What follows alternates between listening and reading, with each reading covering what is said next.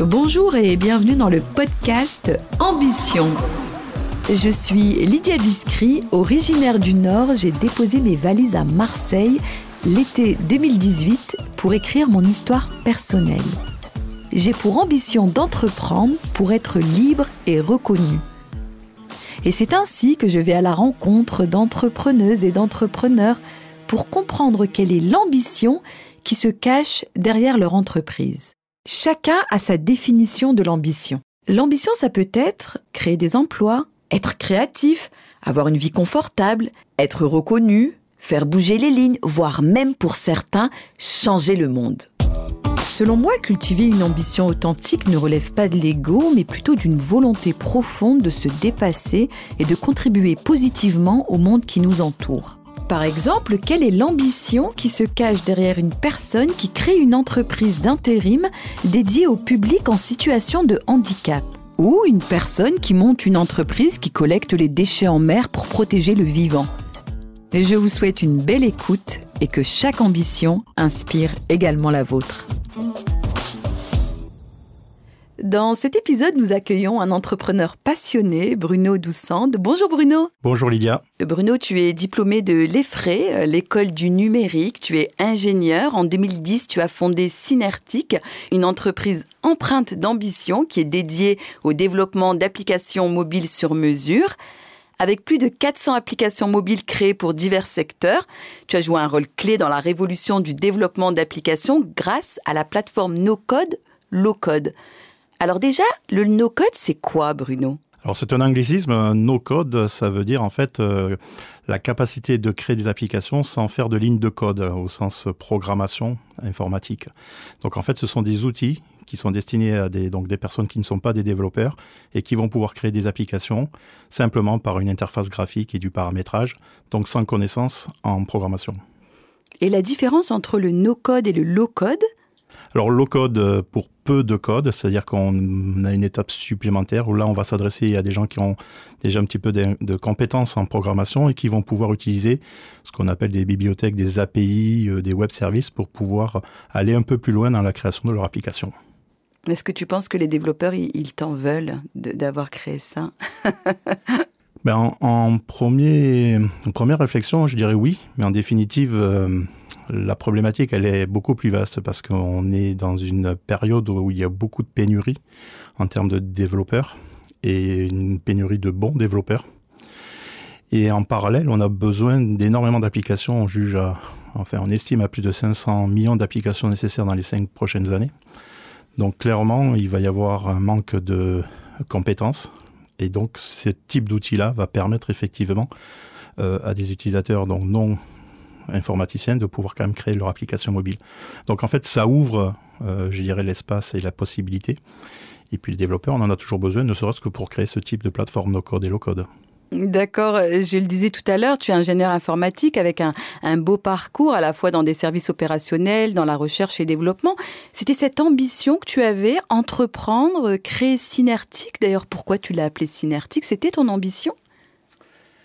Alors, j'ai toujours euh, voulu aller dans l'entrepreneuriat. Ceci dit, euh, à la sortie de mes études et du service national, puisqu'à l'époque on le faisait, je ne me considérais pas comme encore complètement armé pour pouvoir en fait endosser, je dirais, ce, costume-là. Donc, euh, j'ai suivi un parcours relativement classique quand on est ingénieur informatique hein, et donc programmation informatique. Donc j'ai intégré des sociétés de services, ce qu'on appelait à l'époque des SS2I. Mhm, tout à fait. Et puis donc euh, ben, j'ai commencé comme ingénieur développement et puis petit à petit j'ai pris de responsabilités. Ensuite euh, j'ai intégré des éditeurs de logiciels, notamment dans le domaine du médical. Là aussi j'ai pris des responsabilités, j'ai euh, managé des unités de R&D. Euh, j'ai été nommé membre du directoire d'une société qui, qui était en pleine croissance. J'ai connu aussi des sociétés, des éditeurs euh, dans l'Internet avant l'explosion de la bulle et, mhm. donc euh, j'ai subi aussi l'explosion de la bulle Internet. Donc ce qui fait que j'ai connu des succès et aussi des échecs, en fait des, périodes difficiles. Et puis ensuite je me suis mis en indépendant. Donc mhm. euh, j'ai voulu avancer par moi-même, effectivement, après avoir vu au-delà de la technique ben, tous les aspects commerciaux, l'aspect euh, relations clients, marketing, euh, financier, administratif.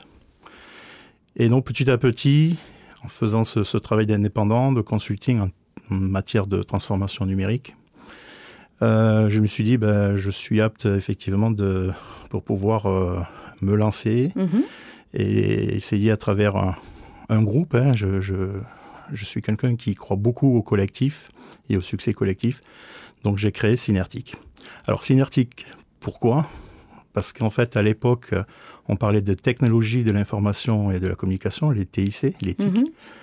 Et j'étais convaincu qu'il y avait une synergie euh, possible entre ce domaine du numérique et l'ensemble des métiers et des activités qui, étaient, euh, qui existaient à l'époque et qui existent toujours. Mhm. Donc cette notion d'apporter de la synergie entre le numérique et puis les, les métiers le plus classiques, on dirait. D'accord. Et tu dis que le collectif, pour toi, c'est important. Pourquoi c'est important? Parce que je pense qu'on euh, on, a vraiment des, gros succès lorsqu'on les partage avec euh, plusieurs personnes. Euh, bon, il y a le, le, fameux théorème ou la maxime qui dit que tout seul on va plus vite, mais ensemble on va plus loin. Mhm. Mais voilà, j'ai toujours été attiré notamment par les sports collectifs et je pense que c'est euh, quelque chose qui est très, euh, très significatif et très représentatif du succès qu'on peut avoir à plusieurs, cette complémentarité qui mhm. euh, permet non pas d'additionner des, individualités, mais de multiplier, je dirais, les, les valeurs, les compétences et les résultats mhm. que peut avoir un groupe. Quoi. D'accord. Et, le fait euh, de, parler de collectif, de, travail de groupe, est-ce que c'est parce que plus jeune, tu étais dans une famille nombreuse ou pas du tout? Ou est-ce que c'est parce que tu faisais partie d'une équipe de, sport avec plusieurs personnes? Je sens bien que c'est important pour toi. Oui, non, je suis pas issu d'une famille nombreuse. Euh, mais effectivement, euh, le, sport collectif, c'est quelque chose qui, qui m'a toujours attiré, aussi bien dans la participation du jeu collectif que aussi du management du jeu collectif. À plusieurs reprises, j'étais coach et je trouve que c'est quelque chose d'intéressant. D'accord. La plateforme Shaper, alors tu vas nous dire aussi pourquoi Shaper, hein, tu vois, je, suis curieuse, euh, de Synertic, elle vise à révolutionner le développement d'applications mobiles. Est-ce que tu peux nous donner un exemple concret d'une entreprise ou d'un projet où Shaper a permis de réaliser des gains significatifs, que ce soit en rapidité, en efficacité? Euh, Comment euh, ça s'est traduit pour une entreprise? Alors oui, on, il y a forcément plusieurs exemples, mais je vais en prendre un parce qu'il est assez significatif. Alors, quand, euh, quand j'ai créé Synertic, on était quand même historique, enfin, c'est un peu l'activité historique, basée comme une société de service, c'est-à-dire qu'on répondait à un appel d'offres euh, ou des cahiers des charges. Et on a travaillé notamment avec, euh, avec des grands comptes. En l'occurrence, c'était ici leur instrument pour qui on a développé des applications intégrées à des tablettes qui pilotaient des visionneuses chez eux. Quand en 2015, j'ai décidé de, me lancer dans la création de cette solution, donc Shaper. Euh, Pourquoi Shaper Alors Shaper, ça, ça vient du, verbe, to, du verbe pardon, to shape, en to shape, qui veut dire façonner. Et donc on a rajouté 2P euh, pour euh, l'acronyme des applications mobiles, app. Oui. Et donc, ben, Shaper, c'est un générateur pour façonner des applications mobiles. Sympa, oui. Et donc, quand on a lancé la, solution, on voulait apporter des solutions, une solution notamment pour des organisations plutôt modestes, qui n'avaient pas forcément des budgets importants et, qui avaient quand même la nécessité d'applications euh, euh mobiles. Mais en fait, on s'est aperçu très rapidement quand on a présenté la solution, notamment donc à un de mes clients qui était sur instrument, que ça pouvait les intéresser, notamment le service après-vente. Alors je prends souvent cet exemple parce qu'en fait, il est significatif en plus dans la transformation euh, à la fois digitale et puis euh, euh, on verra qu'il y, a un aspect aussi écologique derrière. C'est que le service après-vente de et leur instrument, donc comme son nom l'indique, hein, il répare, il paramètre, il, il forme, il, ils apportent effectivement des solutions sur une dizaine de modèles de, de, machines donc autour de l'optique. Et la caractéristique, c'est que ces machines se, se programment, se paramètrent à travers des codes barres. Et donc, en fait, il y a des petits scanners euh, sur chacune de ces machines et, les techniciens, quand ils arrivent, ben, ils montrent, en fait, ils mettent devant des, des QR codes, euh, des codes barres, pardon, mhm. pour, pour paramétrer. Ce qui fait que Silor avait à peu près, euh, et a toujours d'ailleurs 500 techniciens dans le monde entier, qui se baladaient avec un classeur de 250 pages où il y avait donc à la fois le manuel d'instruction, euh, des modèles, et puis euh, plus de 1000 euh, codes barres sur l'ensemble des modèles, des fonctionnalités. Ben, tout ça a été remplacé par une application faite avec Shaper. Donc en quelques semaines, ils ont pu intégrer l'ensemble des codes barres, l'ensemble des manuels. Ils l'ont diffusé ben, à l'ensemble de leurs techniciens et ça fait cinq ans qu'ils l'utilisent. Donc aujourd'hui, ça fait au moins 200 000 pages de papier d'économiser. et ils ont pu à se, à, se, euh, à transporter en fait un classeur de 3 kg qui avait 300, 300 pages. Quoi. Donc voilà en fait un, un, exemple concret. C'est très concret. Euh, mhm. on aurait pu le faire en application sur mesure, mais là on l'a fait avec Shaper. Voilà, en l'espace de quelques semaines, c'était opérationnel.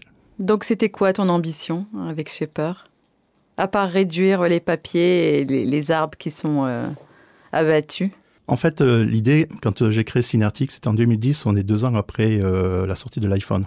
Donc euh, les applications mobiles, c'est quelque chose de complètement nouveau, qui n'est pas encore euh, imprégné dans, dans, le monde euh, professionnel. D'ailleurs, il reste encore du chemin à faire. Mais à travers Shaper, c'était de rendre plus simple et plus facile à des personnes qui avaient quand même plein d'idées, pas forcément les budgets, mais qui avaient plein d'idées, et qui voulaient quelque chose de très rapidement opérationnel, ben, leur mettre à disposition cette, cette solution. Donc en fait, c'est bah, je dirais, euh, pouvoir démultiplier la capacité de pouvoir créer des applications mobiles. D'accord. Alors j'ai parcouru le livre blanc que tu as rédigé, peut-être seul, peut-être en équipe sur les plateformes no-code, low-code. Finalement, euh, ce guide y permet de, bâtir, en tout cas il nous propose de bâtir des, stratégies mobiles. Euh, c'était quoi l'ambition quand tu crées ce livre blanc? Bah, il est un peu dans la continuité de ce que je viens de dire, donc c'est un peu d'évangéliser, je dirais, deux aspects. D'une part, à quoi sert une application mobile et qu'est-ce qu'on peut faire avec? Donc c'était aussi d'apporter un peu cette, euh, cette, vision des choses. Et puis par rapport aux plateformes no-code, low-code qui, sont en fait aujourd'hui des solutions qui, se développent de plus en plus. Hein. On, le retrouve, euh, enfin on l'avait déjà dans le web, on le retrouve donc les applications mobiles avec euh, par exemple Shaper.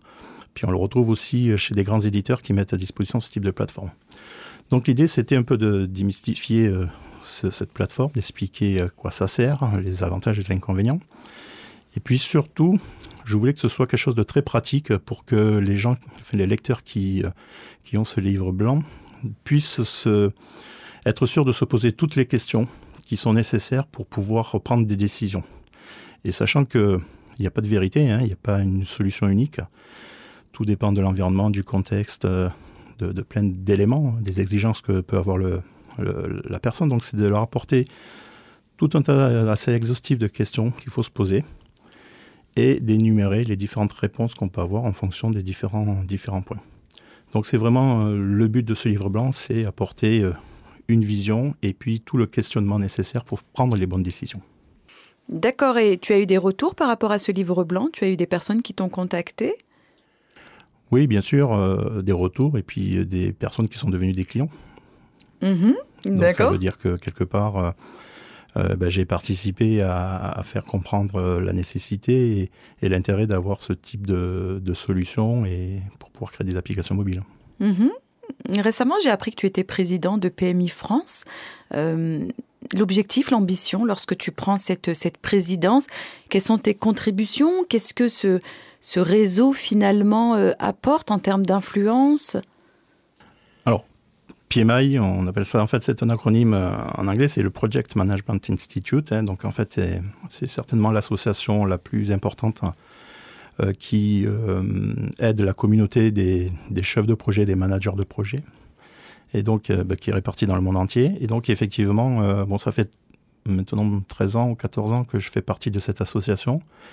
Et c'est vrai que depuis le mois de mars 2023, je suis président de cette association qui représente à peu près 5000 membres. C'était ambitieux, je trouve, de d'aller vers cette présidence, non? Euh, oui, il y a forcément de l'ambition, mais il y avait aussi pas mal de demandes. Donc, euh, tu, as été, tu, as été, sollicité, pardon. sollicité, oui. Donc, euh, ça a été une caractéristique d'ailleurs de mon parcours. J'ai souvent été sollicité plus que ce que j'ai demandé. D'accord. Et donc, ben, l'idée, c'est de contribuer effectivement à ce métier qui, qui est passionnant, euh, parce que nous aussi on fait du projet, mais il y a du mhm. projet qui, qui s'adresse en fait à toutes les activités. Et en plus, euh, ce qui est intéressant, c'est que depuis 2-3 euh, ans, le PMI promeut en fait une nouvelle activité qui s'appelle Citizen Developer, mhm.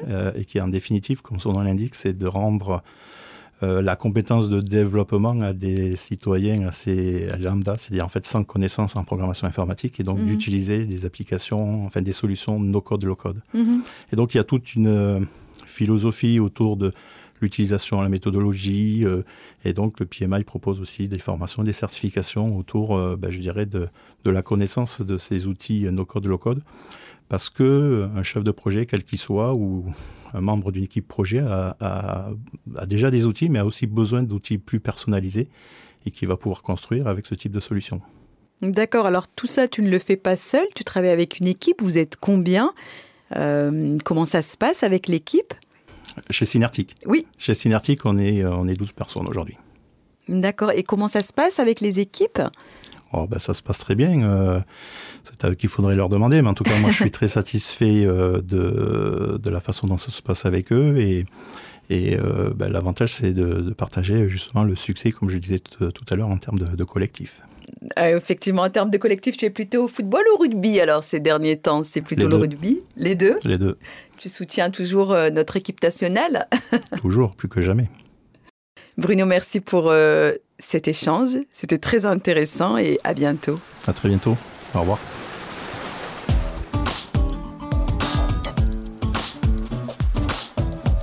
Merci d'avoir écouté cet épisode qui donne la parole aux entrepreneurs ambitieux et ambitieuses. Je suis très enthousiaste de partager cette nouvelle saison avec vous et je vous donne rendez-vous au prochain épisode. Faites entendre votre voix. Venez partager votre ambition. Prenez rendez-vous en me contactant sur lydia-agence-vox.fr L-Y-D-I-A agence-vox.fr Je vous redonne le mail L-Y-D-I-A agence-vox oox.fr. Rendez-vous au prochain épisode. D'ici là, prenez soin de vous.